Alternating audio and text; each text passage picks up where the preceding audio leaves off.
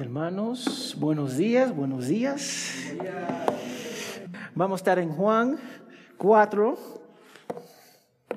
Nosotros en esta iglesia predicamos versículo por versículo um, para que ustedes puedan crecer en la palabra de Dios, porque es la única cosa que, que va a producir un cambio en las vidas. Nuestro deseo ahora es ver la belleza de Cristo a través de su palabra. Entonces vamos a continuar en Juan capítulo 4, versículo 35 al 38. Cuando lo tengan, den amén. ¿Ok? Amén. Dice la palabra de Dios. Vamos a empezar. Vamos a empezar de, sí, vamos, de, 35, de 34. Jesús les dijo, mi comida es hacer la voluntad del que me envió y llevar a cabo su obra. ¿No dicen ustedes todavía falta cuatro meses y después viene la ciega? Pero yo les digo, alzan sus ojos y ven los campos que ya están blancos para la ciega. Y el segador recibe, ah, recibe ah, salario y recoge fruto para la vida eterna, para que el que siembra se regocije junto con el que ciega. Porque en este caso el dicho es verdadero. Uno es el que siembra y otro es el que ciega. Yo los envié a ustedes a cegar lo que no han trabajado. Otros han trabajado y ustedes han entrado en su labor. Vamos a orar. Señor, gracias por este día y gracias por tu fidelidad.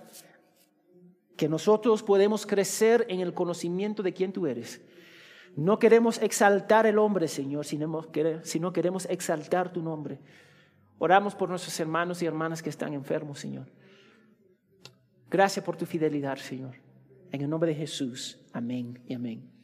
La semana pasada vimos tres respuestas sobre la conversación entre Jesús y la mujer samaritana. Uno, de los apóstoles, que no era muy bien, era un poquito más negativo y estaba ligado con las normas culturales. Dos, la mujer, la mujer samaritana.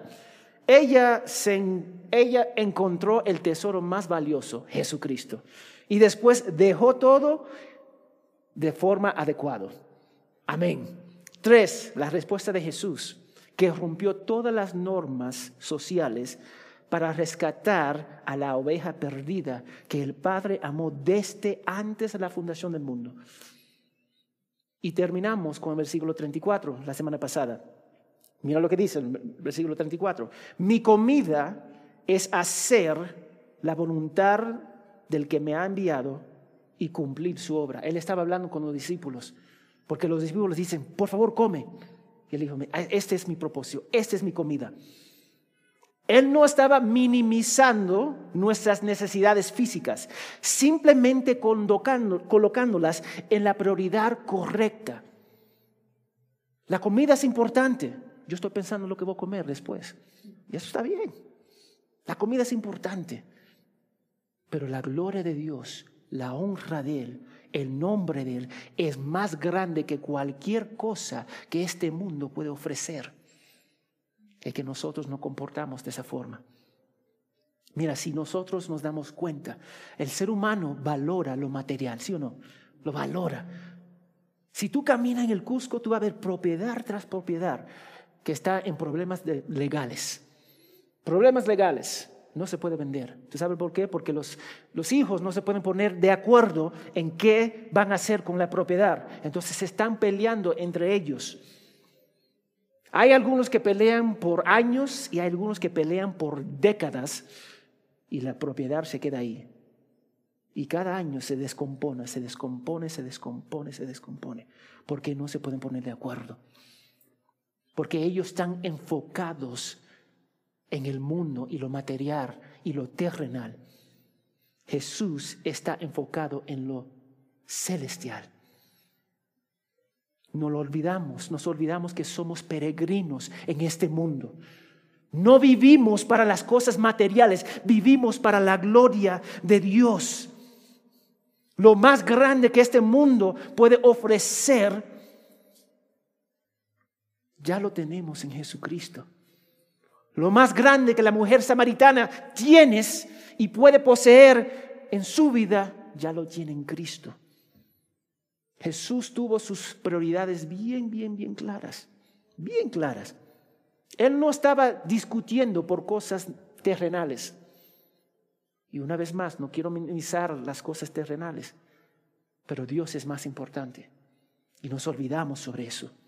Jesús se centró en las prioridades bíblicas, de hacer las normas de, de, su Padre, de no enfocarse en la cultura y sus normas. No se centró en la respuesta de sus discípulos, no se centró en la respuesta o la actitud negativa de la mujer samaritana al inicio. Se centró en hacer la voluntad del Padre y rescatar una mujer que estaba a la defensa cuando Jesús se acercó. La, salvación de esta mujer lleva a la salvación de otras personas.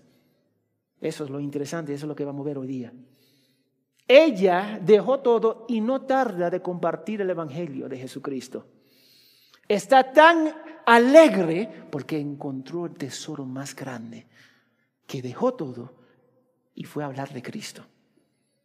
Ahora, con su pasión, con su celo, con su entusiasmo, habla a otros en su pueblo de Cristo que lleva a un despertar espiritual. Todo lo que tenemos que hacer es predicar el Evangelio con la gente y aún eso no queremos hacer. Nos cuesta. El trabajo para cambiar a una persona le pertenece a Dios. ¿Le pertenece a ustedes? No. Dame decirte y dame quitarse esa carga de ustedes. Ustedes no pueden salvar ni una persona. Cero. Porque la salvación no viene del hombre. La salvación viene de Dios. Entonces vamos a ver nuestro primer punto acá. La cosecha de las almas, versículo 35. Mira lo que dice. ¿No dicen ustedes, todavía falta cuatro meses y después viene la ciega? Pero yo les digo, alcen sus ojos y vean los campos que ya están blancos para cegar. No estoy seguro si Jesús está hablando de una expresión, un proverbio, hoy, o hay, por el pozo hay campos de trigo, porque era bien posible. Porque para los judíos Jesús usando esta ilustración era bien sabio de su parte, porque la mayoría de ellos eran agricultores. Ellos sabían de, sembrar, como la mayoría de nosotros sabemos de la educación, de la universidad. Ellos saben de plantar. Es normal para la familia trabajar el campo para alimentarse. Nosotros vamos al supermercado Vamos al mercado de vino canchón o de guancha. Pero poco de nosotros sembramos nuestra comida. Poco de nosotros cosechamos nuestra comida. Para ellos era normal cosechar y sembrar. Era normal. Y para ellos había un tiempo de cuatro a cinco meses durante la siembra y la cosecha. Algunos van a decir cuatro, cinco, cuatro a seis meses, dependiendo con quién tú hablas meses para cosechar. Entonces ellos siembran cuatro meses, cinco meses, seis meses y después cosechan. Pero Jesús está hablando de una cosecha espiritual que está a la mano. Acá está. Tú puedes imaginarte sembrar papas y después esperar diez minutos y cosechar. Sería genial, ¿sí no? Cualquier persona va a ser agricultor en ese entonces. Pero eso es lo que estaba, él estaba diciendo, mira, la cosecha ya está lista, ya está lista. Les digo a sus discípulos, pero yo les digo, alcen sus ojos y ven los campos que ya están blancos para la siega. Mira, si, si era un campo, había un campo de trigo alrededor, típicamente su ropa era blanco, un tipo de blanco. Entonces, el trigo normalmente es marrón, algo así, o verde, dependiendo. Entonces había un contraste entre las personas y el trigo. Y Jesús dice, alza sus ojos porque había, ¿quién, quién estaba caminando para conocer a Jesús, la mujer samaritana y el pueblo. Y él dice, alza tus ojos, porque ahí vienen las personas. Ahí está. Hacen sus ojos y vean que los campos que ya están blancos para la ciega. Ciega de personas. Personas que están listos para escuchar de Jesucristo. Recuerda que Jesús conocía y conoce los pensamientos, ideas, sentimientos de todas las personas. Mateo 12, 25 lo dice. Anótalo para anotarlo. Él sabía que la gente vendría a él para ver si él era el Mesías. Ahí está el Mesías. Dios es omnisciente, Jesús es omnisciente. Él ya alza tus ojos y mira, ahí viene un grupo de personas, grupo de personas que quieren conocer al Mesías. Les decía que la cosecha estaba lista, la cosecha de armas perdidas. Almas perdidas que quieren ser reconciliados con Dios. Jesús fue enviado una, una misión de salvar a las personas, una misión especial y específica. Era especial porque venía directamente del Padre. Jesús cargó todas las consecuencias de nuestros pecados ante Dios y rescató a todos aquellos que depositaron su fe, su confianza en Él como su Rey y Salvador. Fue específico porque solo Él lo puede lograr. Dime, ¿quién de nosotros podemos salvar a las personas? Dime, cero.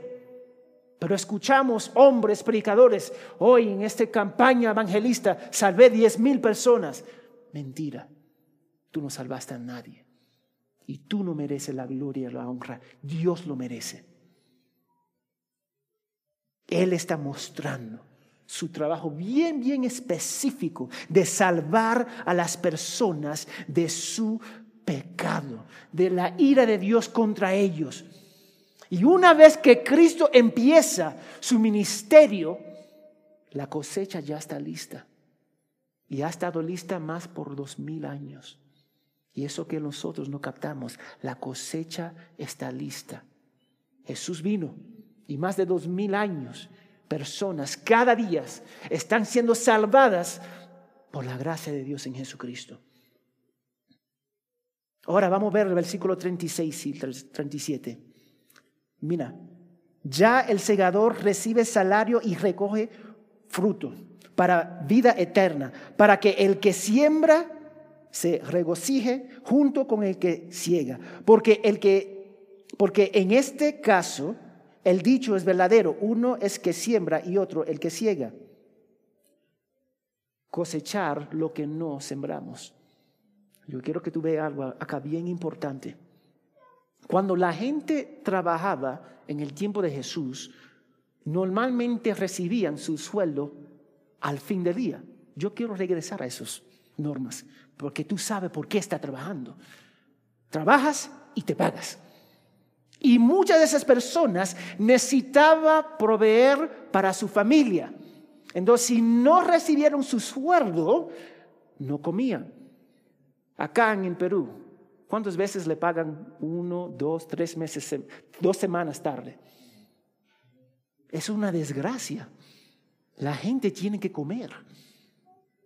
En ese entonces, trabajan, le pagan. Y con ese dinero iban a comprar, a hacer lo que tenía que hacer, etcétera, etcétera.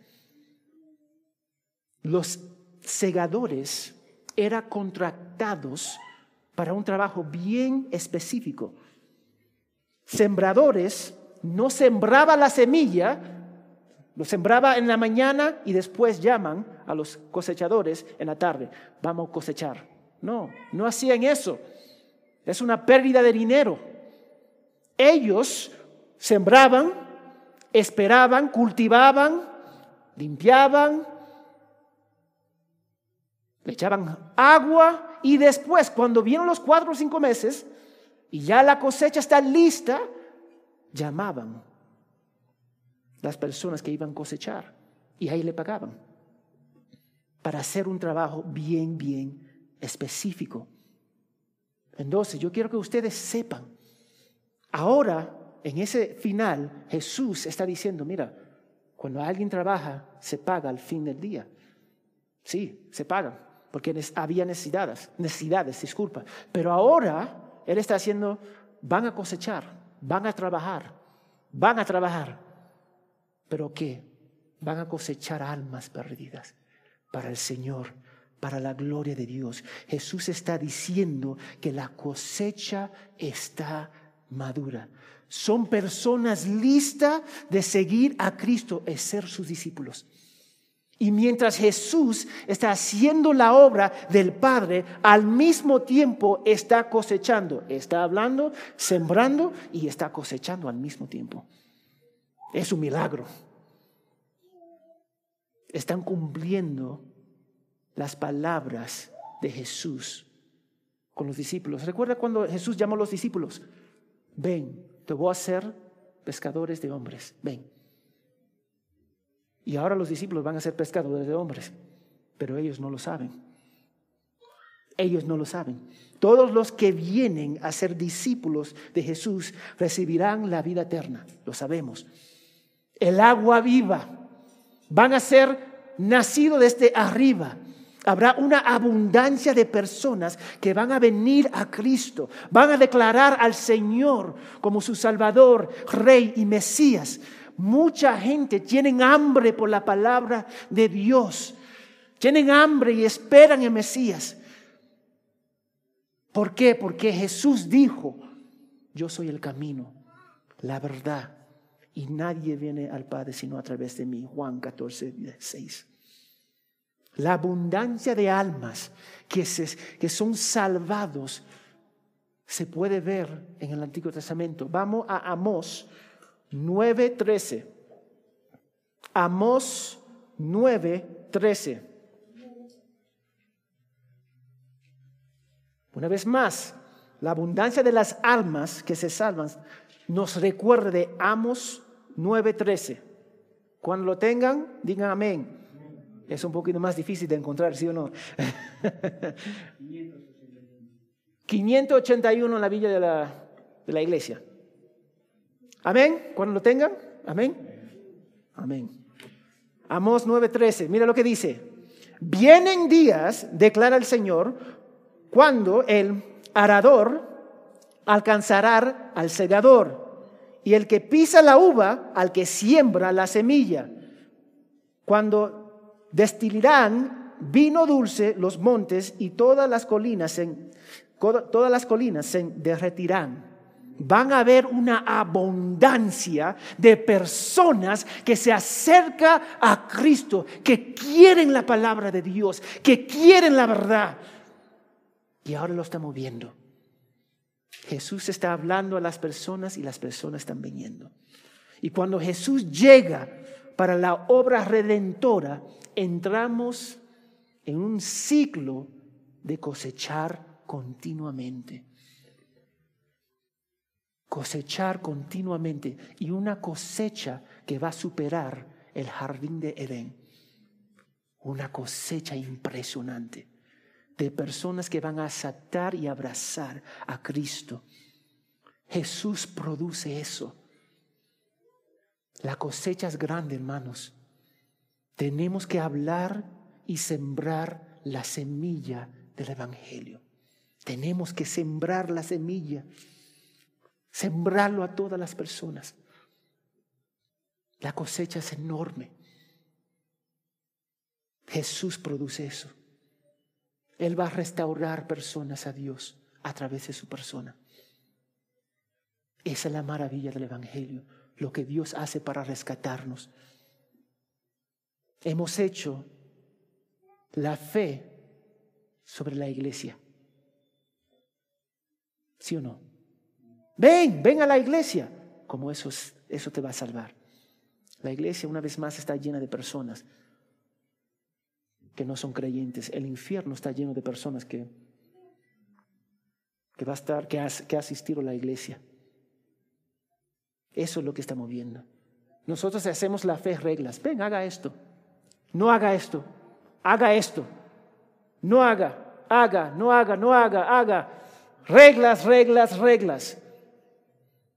¿A quién le gustan las reglas? A nadie le, le gustan las reglas. A mí me encantan las, las, reglas de Dios porque yo soy transformado en Cristo. Pero yo no ofrezco a las personas reglas. Le ofrezco a Cristo porque las reglas no salvan. Nos olvidamos de la persona de Jesús. Estamos llamados a ser discípulos. Mateo 28. A ser discípulos. La gran comisión de 16 al 20, a ser discípulos. Eso es lo que estamos llamados a hacer. Está bien, invita a las personas a la iglesia, amén, pero predica a las personas el Evangelio. Predica con gozo, porque Dios va a obrar. Estamos llamados a enseñar las, las personas sobre las, los mandatos de Jesús.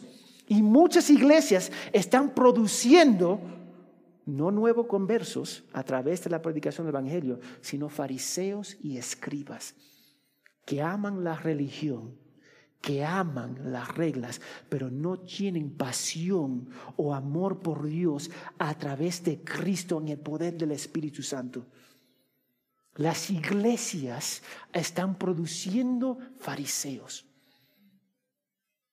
personas que parecen excelentes, bien religiosos, bien vestidos, conocen mucho de la Biblia, pero no tienen una gota de amor por Dios. No tienen una gota por amor por su prójimo. Dios, cuando Dios salva, ¿tú sabes lo que va a producir? Amor. Amor. ¿Tú sabes amor a qué? A Él. Amor a Cristo. Amor a Jesús. Amor a su palabra. ¿Tú sabes también a qué? Amor a su iglesia va a producir amor. Siempre va a producir amor. La cosecha, hermanos, es grande, es enorme. Pero hay pocos obreros dispuestos a predicar el Evangelio, a ser discípulos y vivir en santidad. Y yo tengo que decir eso porque hay personas que predican el Evangelio, pero su vida es un desastre. Y hay personas que su vida es excelente, pero no predican el Evangelio. Tenemos que predicar el Evangelio. Tenemos que vivir en santidad. Eso va a la mano. Nuestra fe no se trata de ustedes, de mí. Nuestra fe se trata de vivir una vida para la gloria de Dios en obediencia a su palabra. Dicen que la mayor parte de la Latinoamérica está evangelizada. Si tú lees todos los artículos, la mayor parte de Latinoamérica está evangelizada. Yo camino en Cusco y me doy cuenta que eso no es cierto. Yo voy a muchas iglesias y me doy cuenta que eso no es cierto. Dice que la mayor parte están evangelizados, pero eso no es cierto. No es cierto, porque yo veo cómo viven las personas. Yo veo cómo las iglesias andan no andan según la palabra, andan según las normas. Yo veo cómo funciona muchas de esas iglesias y me da tristeza, porque su vida dice lo contrario, lo que ellos profesan. Yo he conocido tantos esposos, porque no me necesito, Latinoamérica son machistas, los, hombres son, muchos de ellos son machistas, que dicen, amo, amo a mis hijos, amo a mi esposa, amo, amo, amo. Yo escucho escucho y me, entra acá y sale acá. ¿Tú sabes por qué? Porque ellos dicen que aman, pero se comportan como diablos con su esposa y con sus hijos. Eso no es amor. Eso es lo opuesto de amor. Eso es egoísmo. Y eso es lo que estamos viendo. Jesús le dice a sus discípulos para que el que siembra y el que cosecha se alegran juntos. Y esto no significa que salvamos a la gente. Yo no salvo a nadie. Lo digo otra vez, no salvo a nadie. Ustedes no salvan a nadie. Significa que nuestros antepasados han trabajado y estamos cosechando de su trabajo. Estamos cosechando de su trabajo. Dame darte un ejemplo. Hay un madre que está orando 20 años por, por sus hijos. 20 años por su hijo, vamos a ser su hijo particular, orando, orando, orando. día tras día orando por la salvación de su hijo. Día tras día enviándole mensajes, llamándole, predicando el Evangelio. Y un día viene una persona, ángel, y le predica ese, al, hijo, le predica el Evangelio y Dios lo salva. Él simplemente está cosechando los 20 años que esa mamá pasó de rodillas orando por su hijo. 20 años predicando el Evangelio. 20 años con subidas y bajadas. Y él simplemente le predicó el Evangelio. Y Dios decidió en ese momento, a través del Evangelio, que él predicó para salvar a esa persona. La mamá no dice, ay, eso me, me molesta, yo pasé 20 años y no, no, no fue salvado por a través de mis palabras. Ella va a estar contento. Mi hijo es salvo. No importa que los 20 años que ella ha orado, ella va a estar contenta. Mi hijo va a estar conmigo en, el reino de Dios. Él simplemente cosechó lo que es el trabajo de la mamá. Y muchos de nosotros estamos igual. Cosechamos de las personas que han venido y sembrando, echándole agua año tras año. Y eso es lo que estamos viendo acá. Durante 20 años esa madre ha sembrado la semilla del Evangelio, pidiéndole a Dios que cambie el corazón de su hijo, que labre la tierra en su vida espiritual.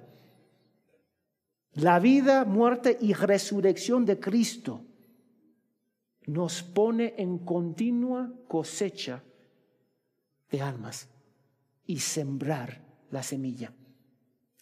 ¿Tú sabes cuál es nuestro problema? Somos perezosos tímidos y desobedientes. No queremos predicar el Evangelio a las armas perdidas. No queremos hacer discípulos. Nuestras vidas no muestra que hemos sido cambiados por el Evangelio. Es más, hay muchos que profesan ser cristianos y son horribles. da vergüenza el nombre que ellos ellos profesan. Y ellas, estas personas han lastimado muchas personas.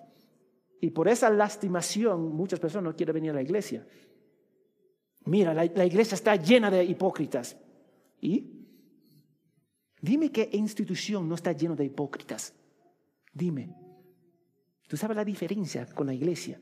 Está lleno de hipócritas, pero ese hipócritas está siendo renovado a través de la palabra de Dios día tras día y está muriendo al yo y siendo renovado en el espíritu. Sí está lleno de hipócritas. Y hipócritas que están siendo transformados por la palabra de Dios. Amén. Yo soy hipócrita y cada día estoy muriendo al yo y creciendo en la palabra de Dios. Sí, la, iglesia está llena de hipócritas. Pero que nosotros no queremos obedecer la palabra de Dios. No queremos predicar el Evangelio. Vamos a recordar Efesios 2.10. Vamos a Efesios 2.10. Cuando lo tengan, digan amén.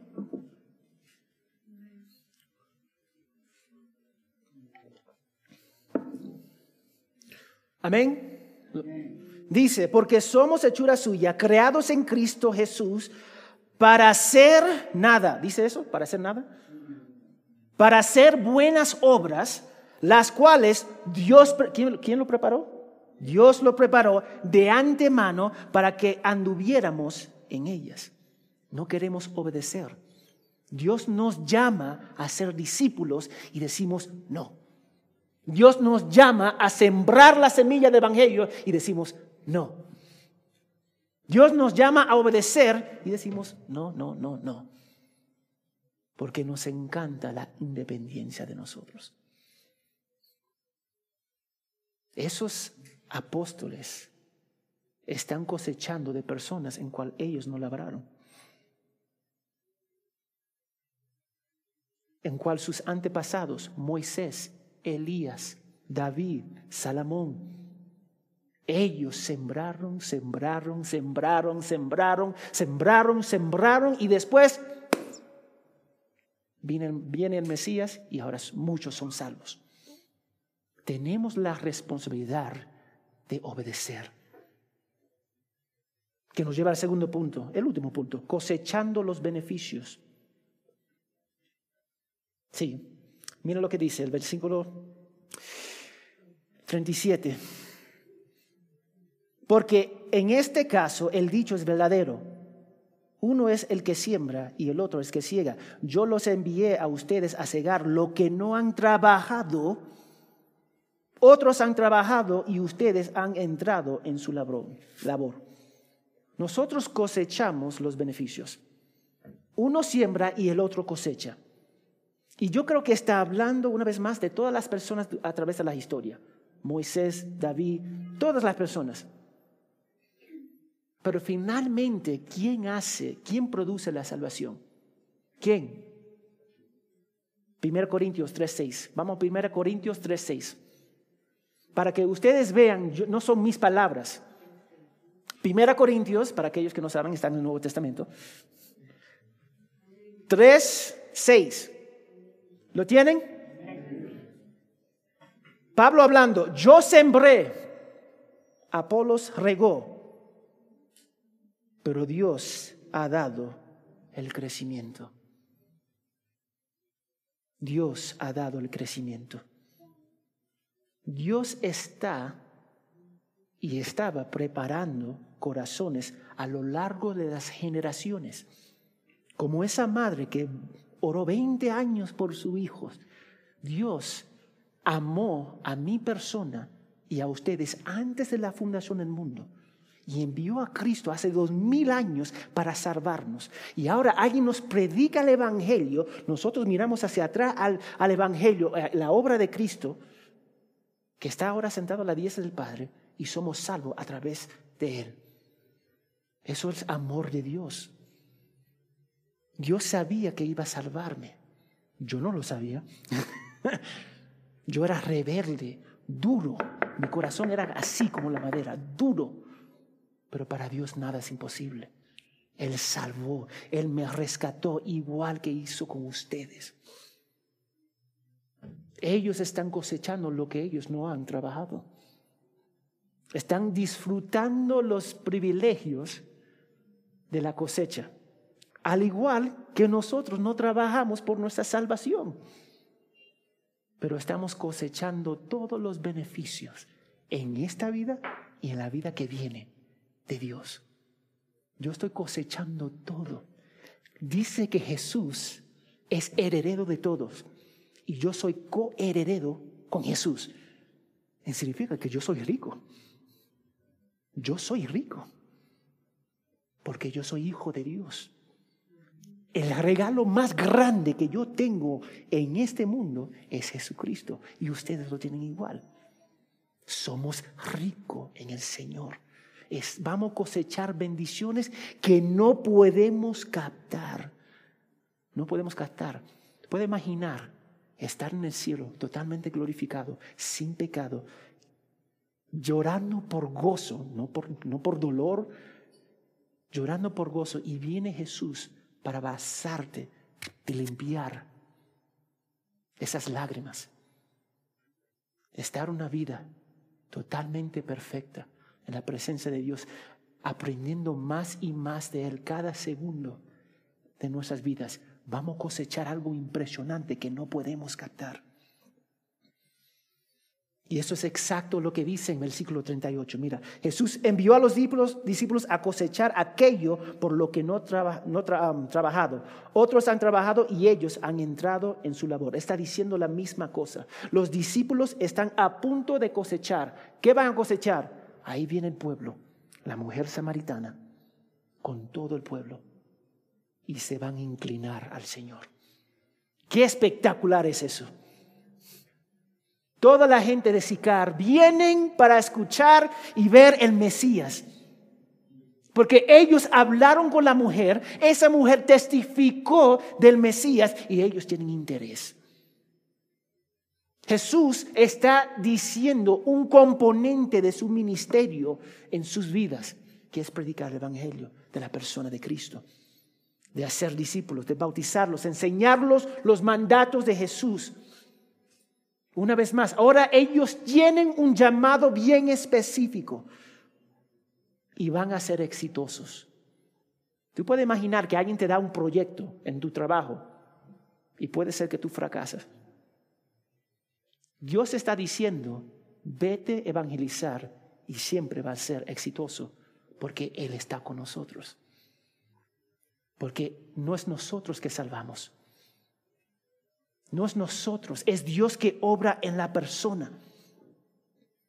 Es Dios obrando para su gloria y para su honra. Ellos van a recibir una cosecha, como cuando Pedro predicó en el día Pentecostés. Tres mil personas fueron salvadas por escuchar de Cristo. Y dame darte un ejemplo. Una herencia es dar a alguien, pero usualmente la persona no trabaja por esa herencia. ¿Sí o no? Si tus padres te dejan cinco terrenos, ¿ustedes pagaron por esos terrenos? No. Si tus padres te dejan un carro, ¿ustedes pagaron por ese carro? No. Ustedes simplemente están recibiendo. si te dejan dinero en el banco, simplemente vas a recibir. Van a recibir los beneficios en cual tú no trabajaste.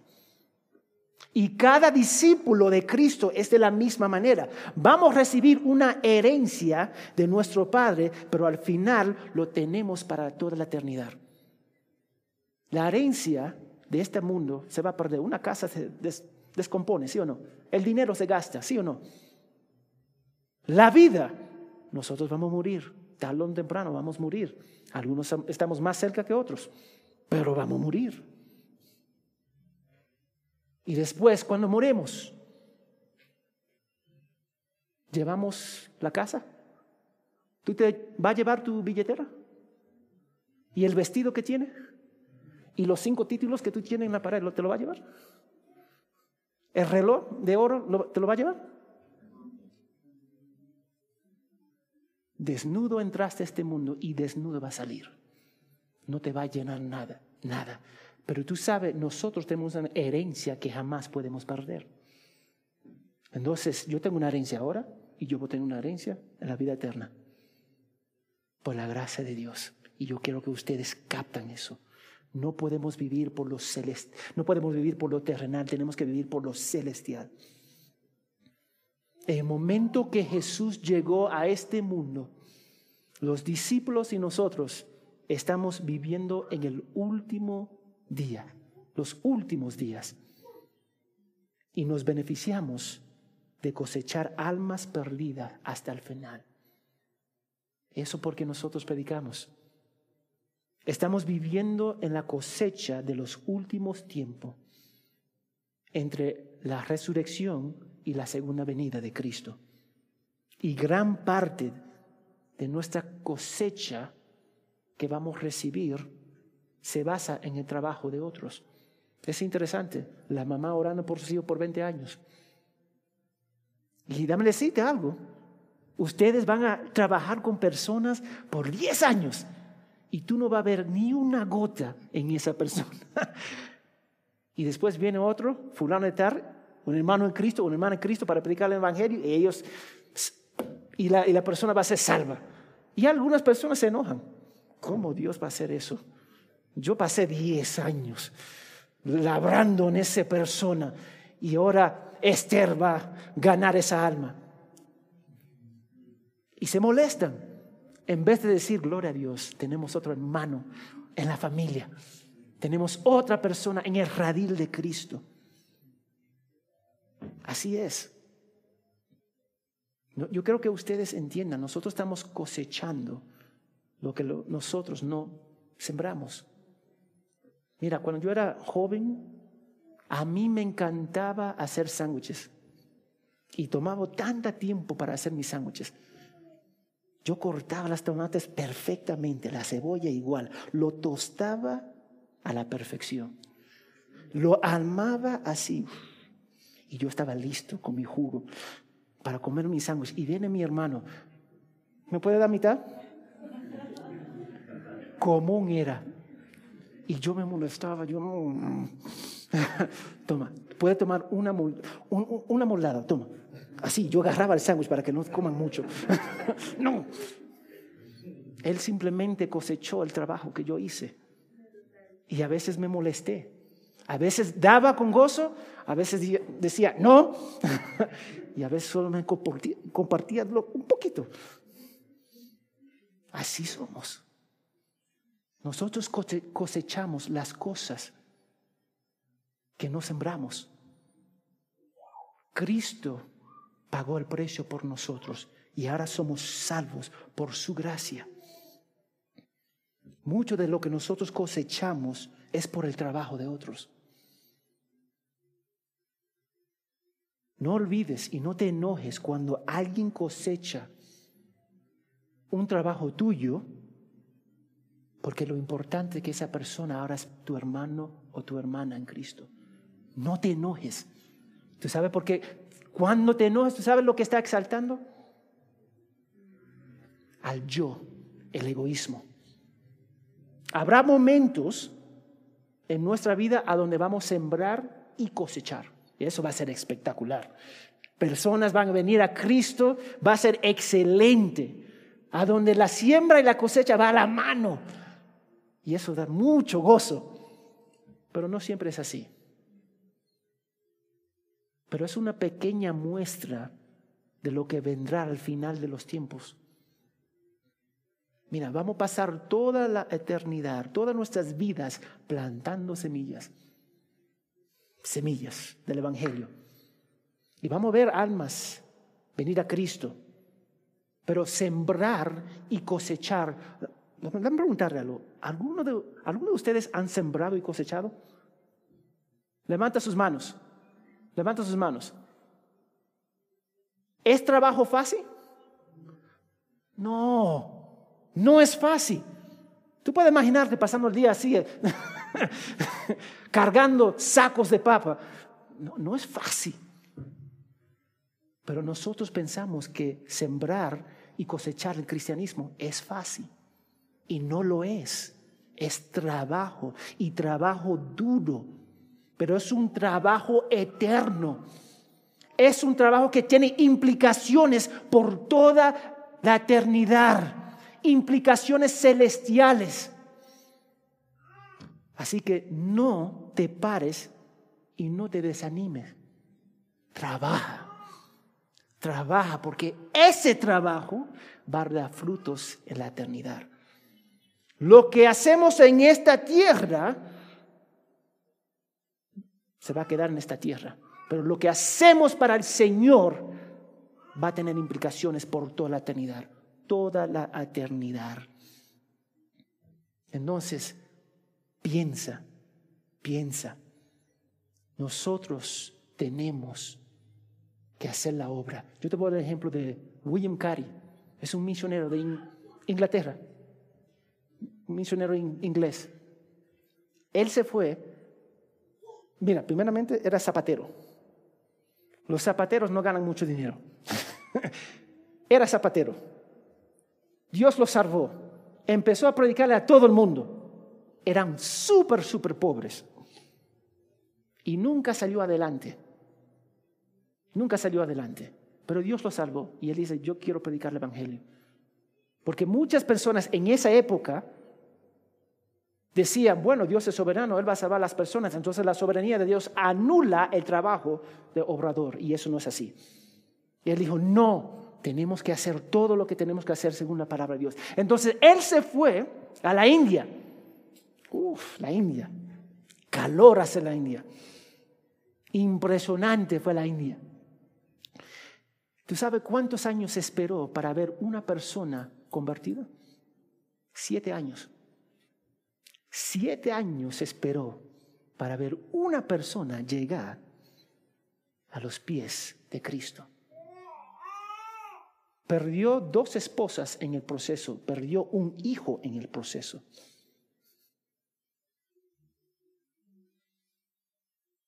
Pero siguió trabajando porque la obra no es fácil. Ahora, ¿qué significa eso para nosotros hoy día? Mira, yo quiero que ustedes vean algo. El testimonio de la mujer samaritana ayudó para traer muchas personas a Cristo. Ahora, ella dijo, mira, ella dijo, mira, he encontrado una persona que me ha dicho todo mi vida.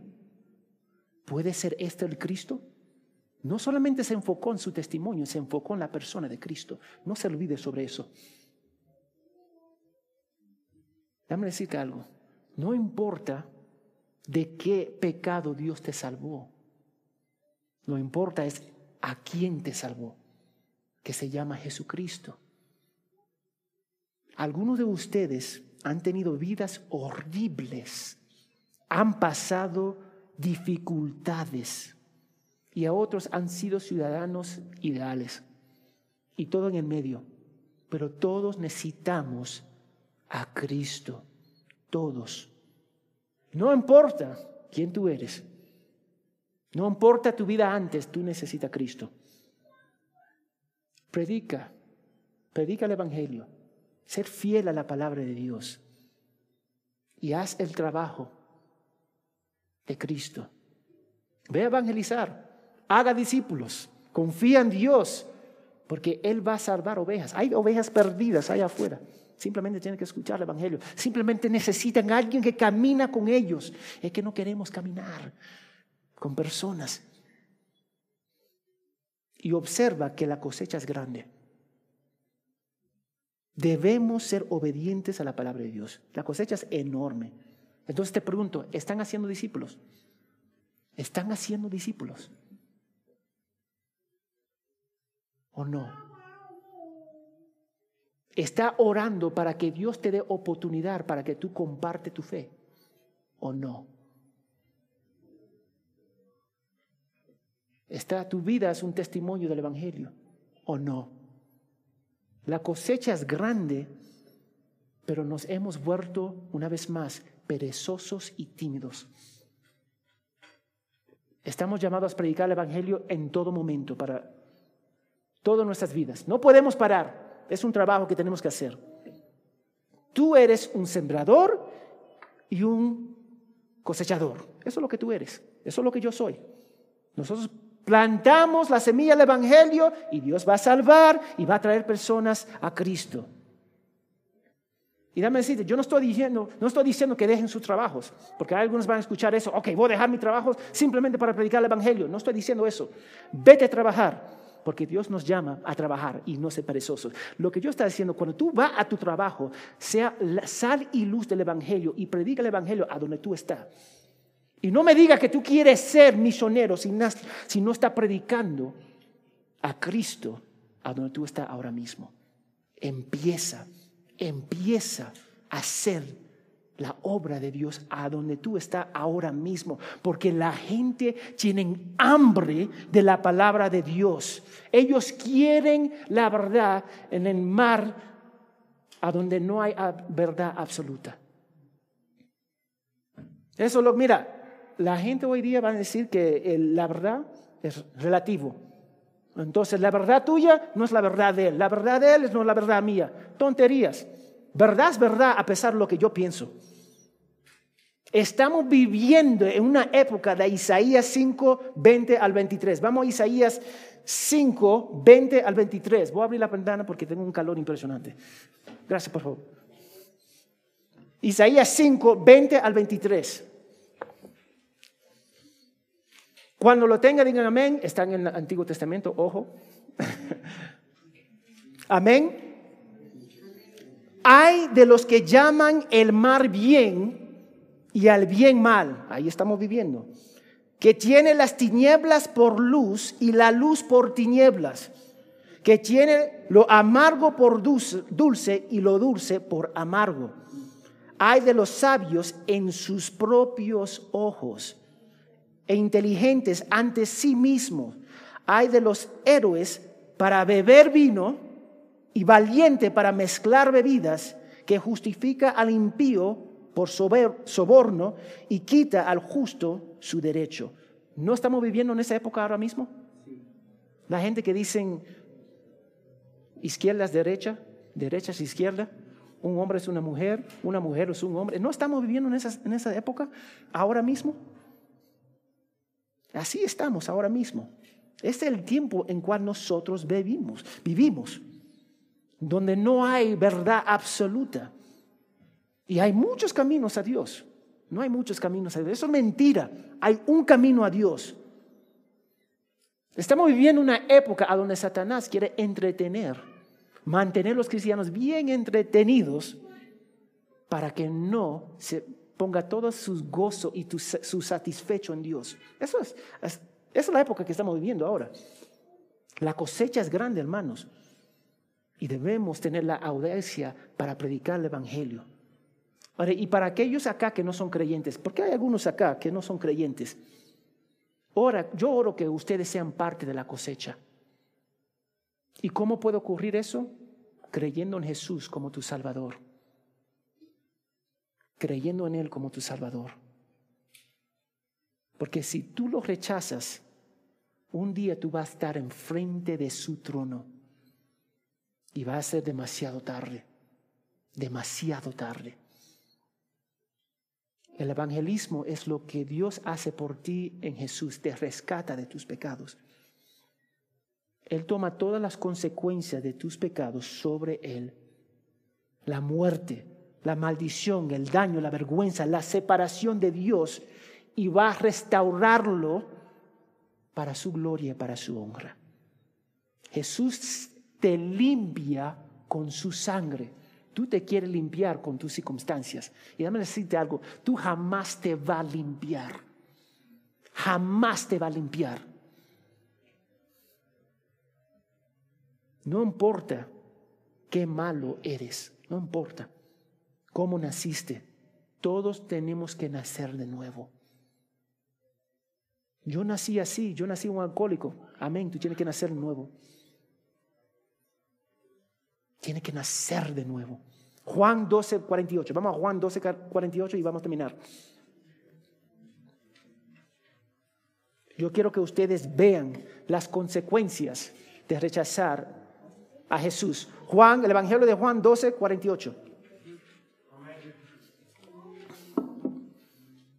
¿Lo tienen? Cuando tengan, digan amén. El que me rechaza Jesús hablando, y, no recibe mis palabras, tiene un juez. La palabra que yo he dicho lo juzgará en el último día. Tú tienes que arrepentirte y confiar en Jesús. Y yo no voy a decir que seguir a Jesús es fácil, porque no es fácil. Yo no te voy a mentir. Ven a Jesús y Él te va a resolver todos tus problemas. Mentira. Tú simplemente vas a ver tus problemas según la palabra de Dios. Y después te va a acomodar a los principios bíblicos. Hay algunos de ustedes que tienen una deuda impresionante. Y cuando Dios te salva, va a seguir con esa deuda, pero va a aplicar los principios y va a salir de esa deuda y va a vivir por los principios de Dios. Amén. Y nosotros vamos a tener, todos los que creen en Jesús, vamos a tener una recompensa eterna, promesas eternas que nosotros no vamos a comprender. Mira lo que dice J.C. Rall o J.C. Rall. Mira, él dice, mucho temo, mucho temo, Quisieran la gloria, pero no desean la gracia. Quieren tener el salario, pero no el trabajo. La ciega, pero no el, esfuerzo. La cosecha, pero no la siembra. La recompensa, pero no la batalla. Pero no puede ser así. No puede ser así. Tú no puedes esperar los beneficios de Dios si tú no te sometes a su Hijo Jesucristo. Punto. Tiene que someterte tiene que someterte para su gloria, para su honra. Tú no puedes tener todos los beneficios de Dios si no te somete al Rey de Reyes y Señor de Señores. Vamos a orar. Señor, gracias por tu fidelidad y tu amor por nosotros. Ayúdanos para gozarnos en tu palabra. Como vimos, los discípulos cosecharon de la obra de sus antepasados, Señor. Como vimos, Señor, ya la cosecha está lista y es grande. Estamos llamados para predicar el Evangelio y vivir el Evangelio en nuestras vidas. Perdónanos, Señor, por nuestra incredulidad, Señor, por la dureza de nuestro corazón. Y ayúdanos para someternos a tu palabra con gozo. Te pido todo esto en el nombre de Jesús. Amén y amén.